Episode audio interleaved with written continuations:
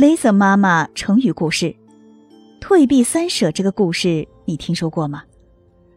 它出自《左传》西宫二十三年。春秋时期，晋献公听信谗言，杀了太子申生，又派人捉拿申生的弟弟重耳。重耳听到消息，逃出了晋国，在外流亡十几年。经过千辛万苦，重耳来到了楚国。楚成王认为重耳日后必有大作为。就以国君之礼相待，热情而隆重。有一天，楚王设宴招待重耳，两人喝酒说话，气氛非常融洽。忽然，楚王问重耳：“如果有一天你回晋国当上国君，该怎么报答我呢？”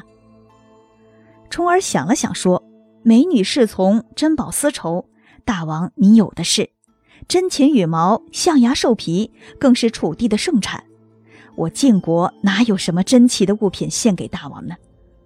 楚王说：“公子过谦了，虽然话是这么说，可总该对我有所表示吧？”重耳笑笑回答说：“托您的福，要是真能回国当政的话，我愿意与贵国友好。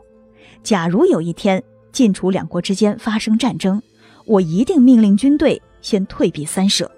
如果还不能得到您的原谅，我再和您交战。”四年之后，重耳真的回到晋国当了国君，就是历史上有名的晋文公。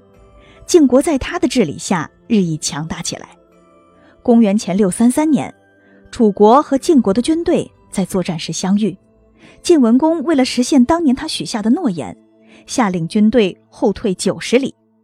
我们要知道，一舍等于三十里，后退九十里就是后退三舍，将军队驻扎在城濮。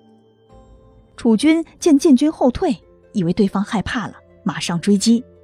晋军利用楚军骄傲轻敌的弱点，集中兵力大破楚军，取得了城濮之战的胜利。成语“退避三舍”由此而来，比喻不与人相争或主动做出让步。